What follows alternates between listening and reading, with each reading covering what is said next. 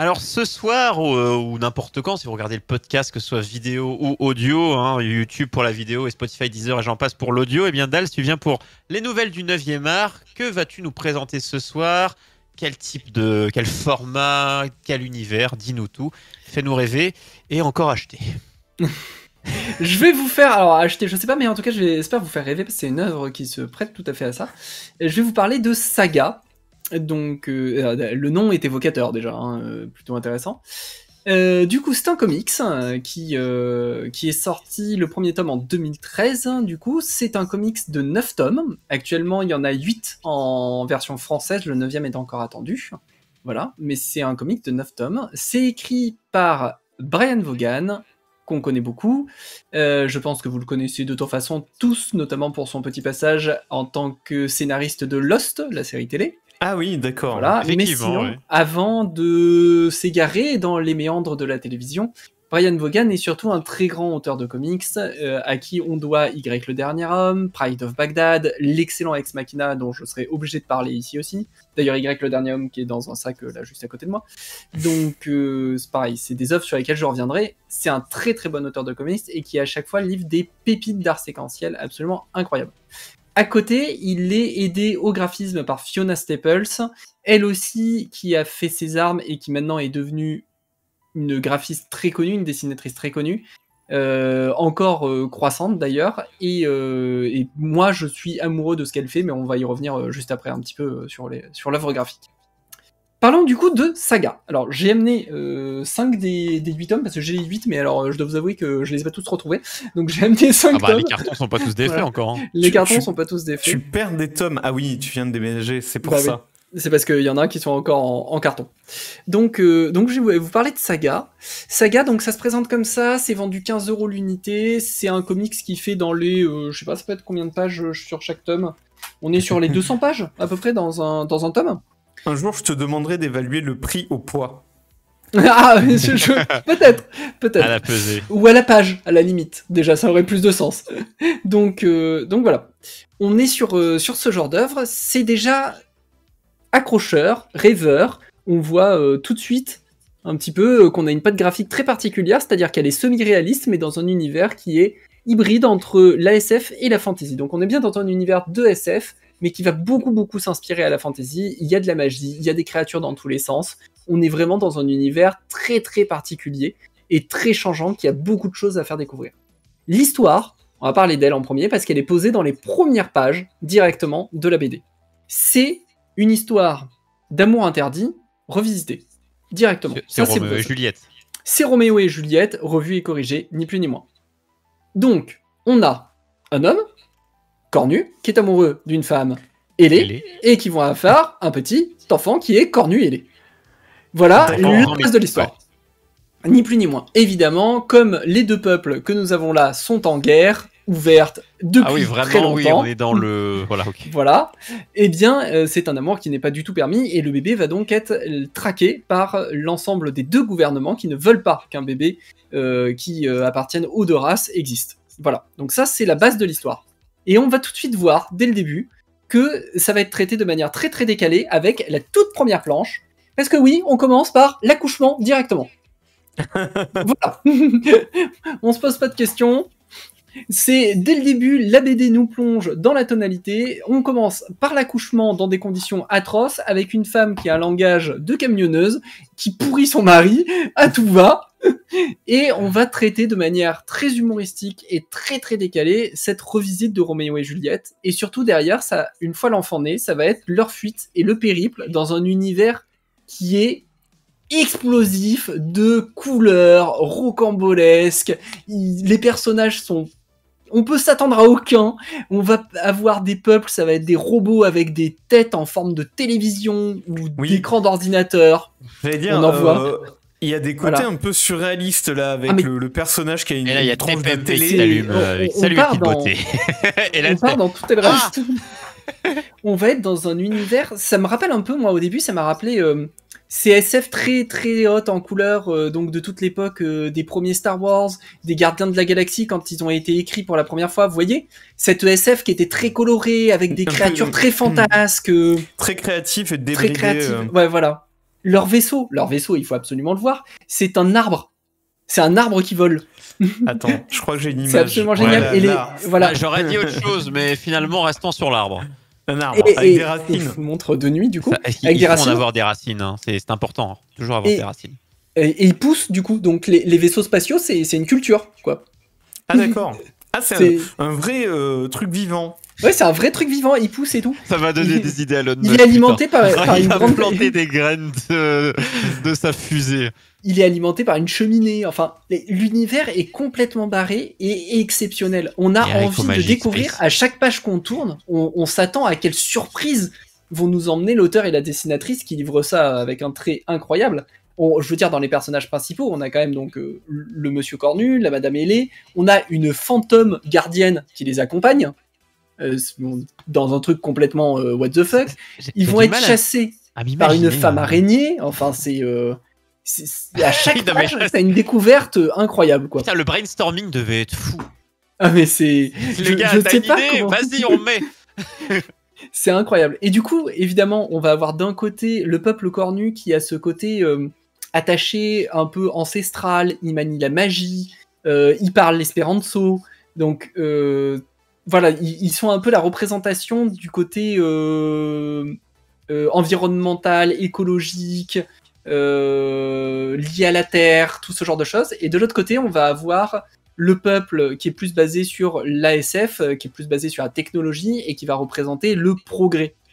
Et les deux peuples sont en guerre constante, donc les guerres en plus sont absolument extraordinaires, hein, puisque c'est du coup des fusils qui affrontent des sortilèges dans tous les sens. Ça donne lieu à des scènes complètement, complètement spectaculaires. Je sais même pas si j'en ai une, euh, voilà. Ça fait penser à rapidement. connaissent la web Donc euh, voilà, c'est vraiment magie contre techno, euh, très marrant. Totalement décalé aussi à chaque fois avec des armes, des sorts dans tous les sens. Les scènes d'action sont assez jolies en plus du coup parce qu'elles prennent des tons avec des couleurs un peu dans extravagantes. Vous pouvez avoir un vaisseau spatial qui passe avec un espèce de d'énorme mammouth qui vient le défoncer. Enfin, ça donne des lieux à des choses incroyables.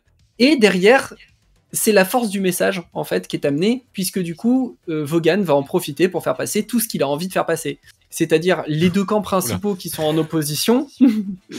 les deux camps principaux. à la frontière, ça passe. Allez, c'est bon. Les deux camps qui sont en opposition sont ultra caricaturaux des euh, comment dire de des avantages et des inconvénients de chacun. Donc la technologie, c'est vraiment l'industrialisation à outrance. Ils vont pousser, euh, c'est les régimes ultra totalitaristes. Euh, enfin, il y a vraiment tout ce genre de choses. Et de l'autre côté, on va avoir du coup des des, ouais, des hippies francs-tireurs, mais euh, avec des idées assez arriérées sur plein de choses. Enfin, ils sont très caricaturaux, les deux camps, et du coup, Brian Vaughan va en profiter pour faire passer euh, un petit peu tout, son, tout ce qu'il a envie de, de mettre dans l'œuvre. Mais derrière, ce qui est très très fort, c'est le groupe de personnages principaux qui vont nous emmener dans des, des aventures de plus en plus rocambolesques, toujours humoristiques, beaucoup humoristiques en tout cas, il y a quelques séquences quand même dramatiques qui arriveront à vous tirer la petite larme à l'œil quand même. Euh, beaucoup de space opéra, on est dans cette vieille ambiance du space op. Et il n'y en a pas beaucoup des BD actuels. Hein. Il y a Orbital évidemment qui est excellente aussi, dont je parlerai un jour. Mais il n'y a pas beaucoup de très bonnes BD et comics de space op à l'ancienne, du coup, qui sortent de nos jours. Et ben celle-là, c'en est une. Il y a de la romance, euh, il y a de l'action à tout va, de l'action souvent un petit peu faux folle aussi, hein, euh, on va pas se le cacher. C'est quoi le public? Je m'interroge quand je j'essaie toujours de définir le public visé par euh, je parle de l'âge hein.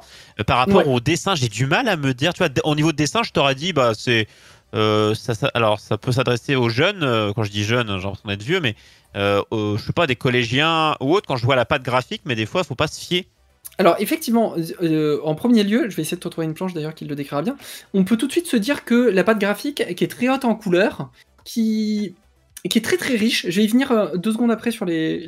Et j'ai l'impression des fois de voir des dessins qui se ressemblent des, fois d'une planche à l'autre, vu que tu as mm. une différence de teinte de couleur qui... T'as l'impression que t'es pas ah bah, sur le même dessin. d'univers euh, tout le temps. Par contre, c'est clairement un public adulte. Hein. Dans le premier tome, on va aller au bordel, euh, voilà, euh, c'est de la c'est de la SF adulte. Hein, euh, Il faut pas, se fier au. Il y a pas du tout de ça. Bah, les scènes d'action sont peuvent finir relativement gore. Hein. Un peu pareil aussi, ouais. Oui, j'aime bien les quand c'est décalé entre le graphisme et, et le ton de l'œuvre. Mmh. Donc du coup, c'est pas, pas, un dessin dark. C'était Pandemonium aussi. Pandemonium, non, Pandemonium qui me semblait mignonnet, mais finalement qui était. Qui est plutôt sombre. Mais alors, Pandemonium, c'est plutôt sombre. Là, pour le coup, j'ai envie de dire, si on passe sur le fait qu'il y a des thématiques adultes qui sont abordées dans le truc, l'œuvre a quelques séquences dramatiques un peu intenses, mais il y a beaucoup de séquences humoristiques. C'est léger à lire le plus souvent. Et c'est la force en fait. Ils vont arriver à faire passer tous les deux, parce que c'est vraiment un travail. Ils ont jamais travaillé ensemble avant cette œuvre-là, mais c'est un travail hyper commun de l'un à l'autre, parce que en fait, les graphismes soutiennent tellement les messages de. Les graphismes de Staple soutiennent tellement le message de Vaughan que les deux sont intimement liés à chaque planche, en réalité. Et c'est vraiment super à lire. On est par contre sur euh, voilà là par exemple on a un petit éclatage de crâne à main nue hein, euh, ah oui on met pas ça entre toutes les mains. C'est mignon parce que c'est coloré. Mais c'est mignon. T'as vu c'est coloré c'est sympa. C'est ça. Voilà ça passe bien. Et du coup à partir du lycée quoi on va dire ça euh, parce qu'au bout d'un moment. Voilà à partir du lycée après il y a tout qui passe. Bon après il y a quand même des trucs spécialement chelous hein. les prostituées avec des têtes uniquement posées sur des jambes. Mais souvenez-vous de je ne sais plus ce film avec Schwarzenegger des femmes avec trois trois seins. Exactement. Finalement je n'ai plus le nom de ce film et euh, avec un personnage très auxiliaire. Mais vu que je suis tombé, voilà. Voilà, je suis tombé sur une des planches, donc euh, vu que je vous montrais, le chat qui est en bas, euh, il est absolument exceptionnel. Hein. C'est un chat mensonge, c'est-à-dire qu'il détecte les mensonges et, il réagit et il dit mensonge. Il, il, sait parler le chat et il dit mensonge quand il détecte un mensonge. Le problème, c'est que c'est, ça paraît hyper bien parce que c'est un tracker, un chasseur de primes, du coup, qui, l'a. Donc ça lui paraît hyper pratique pour son boulot, sauf qu'en fait, c'est très très pénible quand le chat peut pas s'empêcher de le dire, quand même, tout le temps. Donc c'est le chat se, est vite détesté par tout le monde dans la BD parce qu'il arrête pas de dire mensonge à chaque fois qu'il y a quelqu'un qui sort un truc. Donc euh, c'est assez, voilà, c'est très rigolo comme BD, c'est très léger. Et alors on va en venir quand même à la partie qui est hyper intéressante. Oui, voilà. On va en venir à la partie qui est hyper intéressante, je pense, parce qu'en dehors du coup des messages euh, qu'il arrive à faire passer dans la guerre euh, qui oppose les deux clans, pas mal de messages qui va aussi en profiter, puisque le monde est tellement fantasque, l'univers est tellement fantasque, ils vont explorer tellement de planètes, il va se passer tellement de choses, qu'il peut en profiter pour traiter ce qu'il veut. Parce qu'en fait, ils vont débarquer euh, dans un peu n'importe quoi, et ça va permettre à l'auteur de setup une situation qui lui permet de faire passer le message qu'il a envie. Il a, s'est débridé au possible à ce niveau-là. Donc du coup, l'auteur peut s'exprimer sur tous les sujets autant qu'il veut, et c'est vraiment sympa. Mais le plus fort de cette BD, c'est que le narrateur, c'est la, petite fille qui est née, là. Et qui grandit au fur et à mesure de la BD. Et du coup, en fait, on va voir l'intégralité des scènes avec la narration, alors certes avec les dialogues d'adultes, mais avec la narration qui est écrite en petites lignes blanches directement sur les fonds de décor, qui sont la voix de l'enfant, et avec l'innocence des yeux de l'enfant. Et du coup, elle ne comprend pas toute cette histoire de guerre. Elle sait pas pourquoi ses parents, on devrait être ennemis. elle trouve ça ridicule, elle. Et il y a plein de situations qu'elle va juger complètement stupides ou, dont elle va pas voir la portée. Tu veux dire que le narrateur de, de l'histoire, en fait, a une vision euh, euh, un peu larguée euh, du, monde autour, en fait, comprend pas forcément. Le, narrateur a une vision décalée, quoi, de, de l'histoire décalée et innocente. Et en fait, par son innocence, elle va mettre en valeur le ridicule de la situation qu'ont créé certains adultes. Euh, ça arrivera plein plein de fois dans la BD où euh, le petit commentaire va mettre en valeur que une situation qui nous va nous parler, parce que même si c'est de la SF ou de la fantasy, elle fait vachement écho à ce qu'on peut avoir, euh, que ça soit une guerre ou que ça soit plein d'autres choses. Et tout d'un coup, le petit commentaire vu par les yeux de l'enfant, on se dit bah oui, c'est complètement con en fait. Enfin, il n'y a, y a, pas de raison que ça soit ça. C'est un monticule de, de strates créées par les adultes qui font qu'on en arrive à des situations aussi catastrophiques. Mais vu par un enfant tout bête, bah, en fait, la situation est, n'a pas lieu d'être. Elle est absurde en fait. Pourquoi on en est arrivé à, quelque chose d'aussi catastrophique pour rien du tout au début? Genre. Ah, mais euh, ça, on se pose. Hein, voilà. Et c'est du coup c'est cette force dans l'œuvre, c'est vraiment euh, c'est les yeux de l'innocence euh, qui, vont voir. Et d'ailleurs, Lozero s'est arrêté pas mal de temps sur une planche que j'aime beaucoup, euh, donc dans laquelle on voit la petite fille qui a à la fois les cornes et les ailes, qui parle avec une cornue et, qui du coup est un personnage trans dans la BD, qui est très très mis en, en, évidence et qui va servir de mentor un peu, de babysitter, mais aussi de mentor à cette petite Et c'est Piccolo pour Sangohan. Et du coup, forcément, il y a toute le, il y a une grosse évocation de la transidentité. Et là aussi, ça va être les commentaires de la petite qui viennent briser l'ensemble en disant que elle, elle s'en fiche. Si elle a envie d'être une femme, mais pour elle, c'est une femme. Elle voit pas en quoi ça serait problématique. un être vivant. Euh, voilà, un être humain, non, mais un être vivant et point quoi. Elle voit même pas en quoi c'est problématique euh, en réalité. Et du coup, c'est à chaque fois ce petit regard innocent qui vient euh, casser le, sérieux qui peut être abordé dans certains propos. Et, c'est très sympa. Voilà. Ça te fait un contraste assez cool. T'as combien de tomes Tu peux nous redire? Est-ce que c'est fini? Est-ce que 9 tomes finis, 8 en français. Le 9 est en cours de traduction. et je vous invite ou à la limite, si vous euh, si vous le lisez pas pour l'histoire qui est déjà fantastique, vous ne pouvez pas ne pas le lire pour pour la patte de Fiona Staple.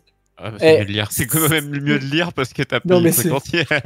c'est juste euh, graphiquement, je trouve que c'est une des dessinatrices qui est le plus montant et on voit pourquoi. Elle affirme son trait au fur et à mesure de chacun des, tomes déjà et même dans ses œuvres précédentes quand on la suit. C'est un euh, style très rétro, hein, tu le disais, mais il y a un style très rétro. Euh, tu disais aussi dans l'ambiance space opéra, mais quand on voit des planches, t'as l'impression de voir euh, du comics des années. Je sais pas moi, années 80, 70, vraiment 70, c'est ça de, de l'époque des dessins animés à la Capitaine Flamme, à la, mm. c'est vraiment l'impression.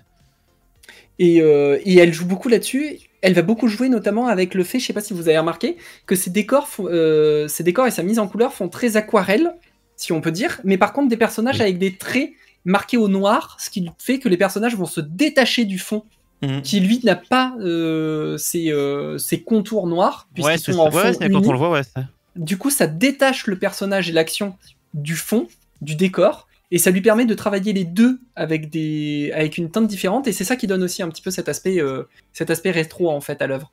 Mais qui marche euh, qui marche super bien. Pour moi c'est des graphismes genre euh, fantastiques. En plus elle a une imagination débordante pour mettre en image ce que Vaughan peut arriver à, à mettre en mots et le duo marche incroyablement bien ils vont nous amener avec des planches toujours plus étonnantes déstabilisantes glauque à des moments, mais ils arrivent à trouver la note d'humour à l'intérieur. Parfois, c'est le graphisme même qui va créer la note d'humour parce que euh, l'ambiance graphique est un peu décalée, la tête des personnages, ah, vais créer une note humoristique.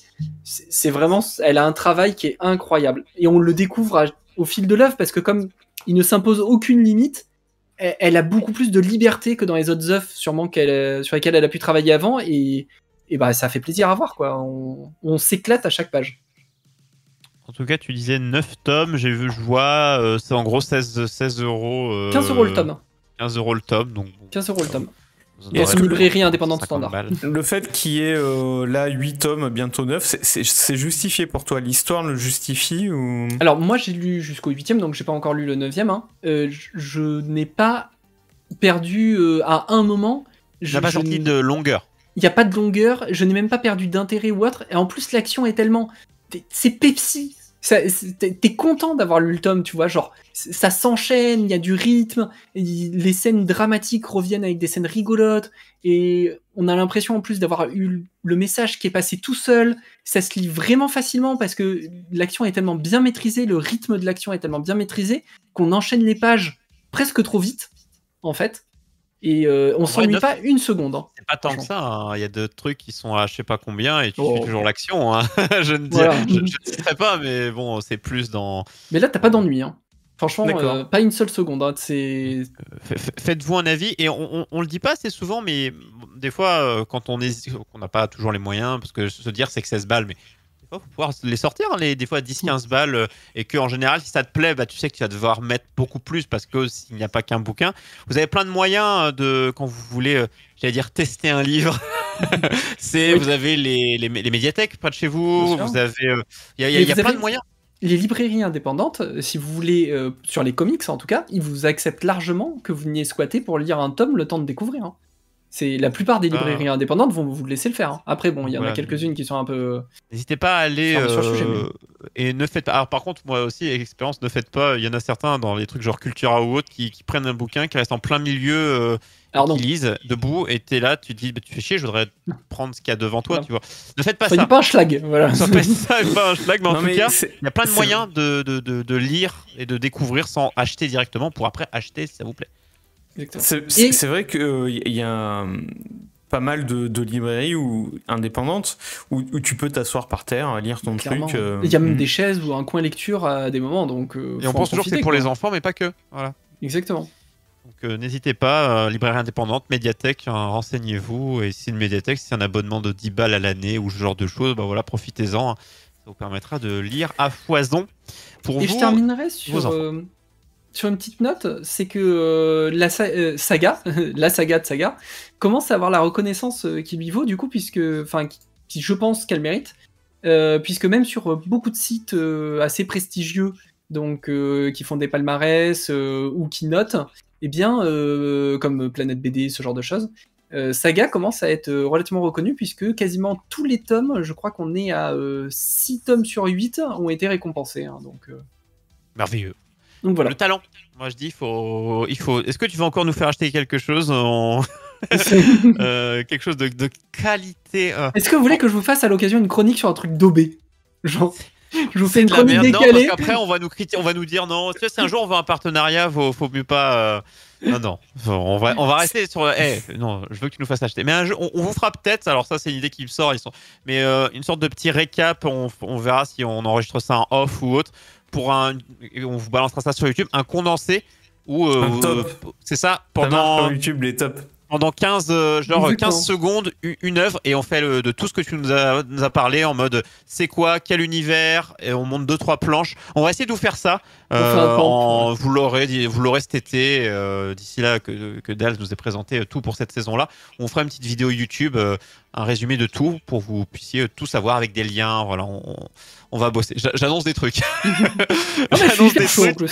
J'ai, euh, lui, ça lui, ça, le fait kiffer. Après, bon, montage, on va voir si moi ou de l'eau sommes chaud bouillant, mais en tout cas, c'est quelque chose qu'on va essayer de.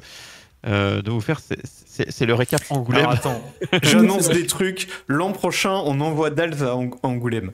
C'est ça. Alors, normalement, vous savez que j'y vais euh, chaque année en plus. Ah, voilà, voilà. Normalement. Merveilleux. Et, euh, tu nous fais un reportage en direct. Euh, je vous fais le YOLO Show en direct d'Angoulême.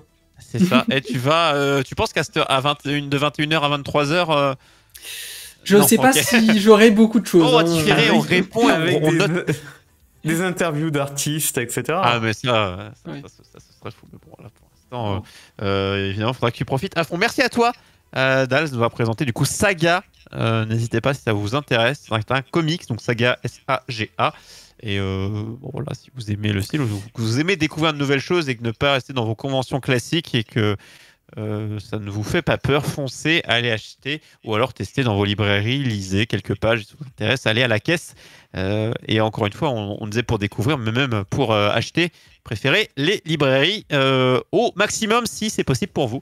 Et si ce que vous voulez est là, et si Pas là, vous demandez à la libraire et peut-être qu'elle peut vous le commander. Pas Amazon. Surtout pas Amazon. Voilà, pas Amazon, limité. Voilà, sauf si ce n'est disponible que là, mais en général, si vous demandez, euh, la commande peut être faite par votre libraire. Euh, il sera ravi de pouvoir vous conseiller là-dessus. Encore merci Dals.